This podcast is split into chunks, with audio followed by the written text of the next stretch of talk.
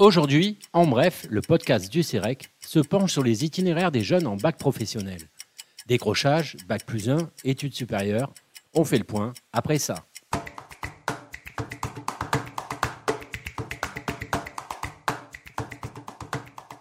Diplômés, décrocheurs ou en poursuite d'études, quel devenir sur le marché du travail pour les jeunes inscrits initialement en bac pro?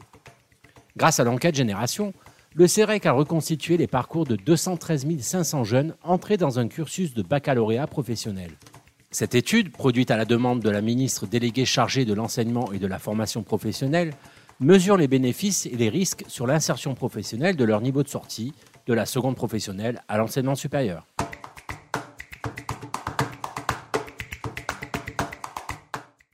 Le premier constat effectué est qu'en bac pro, plus le décrochage est précoce, plus l'insertion est difficile. En effet, un tiers des jeunes qui ont entamé un cursus de bac pro en sortent sans obtenir le diplôme visé. Parmi les jeunes qui décrochent, le moment même du décrochage n'est pas sans conséquence. Décrocher le plus tard possible, en terminale pro plutôt qu'en première pro, en première pro plutôt qu'en seconde pro, améliore le taux d'emploi. Le taux d'emploi en octobre 2020 des terminales pro sans le bac est de 57% contre 44% pour les sortants de première pro et contre 28% pour les sortants de seconde pro. Il est de 70% pour les sortants avec bac pro.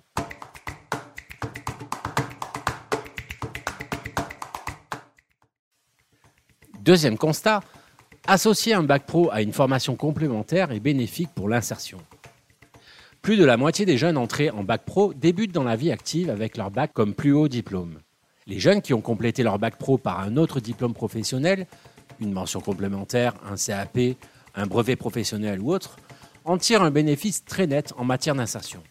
77% ont un parcours dominé par l'emploi, c'est-à-dire qu'ils étaient en emploi 34 mois sur 40, contre 55% pour les diplômés entrés directement sur le marché du travail après leur bac professionnel. Leur salaire mensuel est de 1500 euros net en moyenne contre 1370 euros. Enfin, 61% sont employés ou ouvriers qualifiés et 22% sont peu qualifiés, alors que pour ceux qui sont sortis directement, on compte 40% d'ouvriers ou employés qualifiés et 41% de peu qualifiés.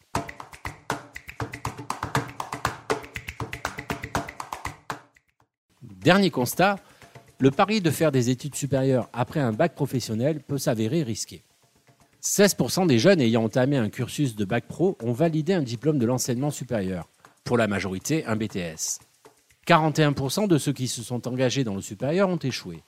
Leurs conditions d'insertion sont proches des bacheliers entrés directement sur le marché du travail. Une orientation vers un bac plus 1, validé ou non, aurait été plus bénéfique. Toutefois, en cas de réussite dans le supérieur, les bénéfices sont certains.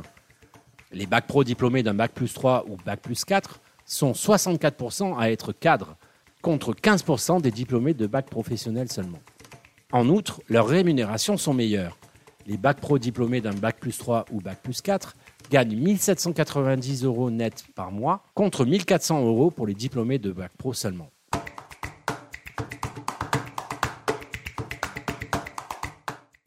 En conclusion, au-delà de la diversité des parcours, cette nouvelle étude confirme le rôle déterminant du niveau de formation initiale dans l'accès à l'emploi.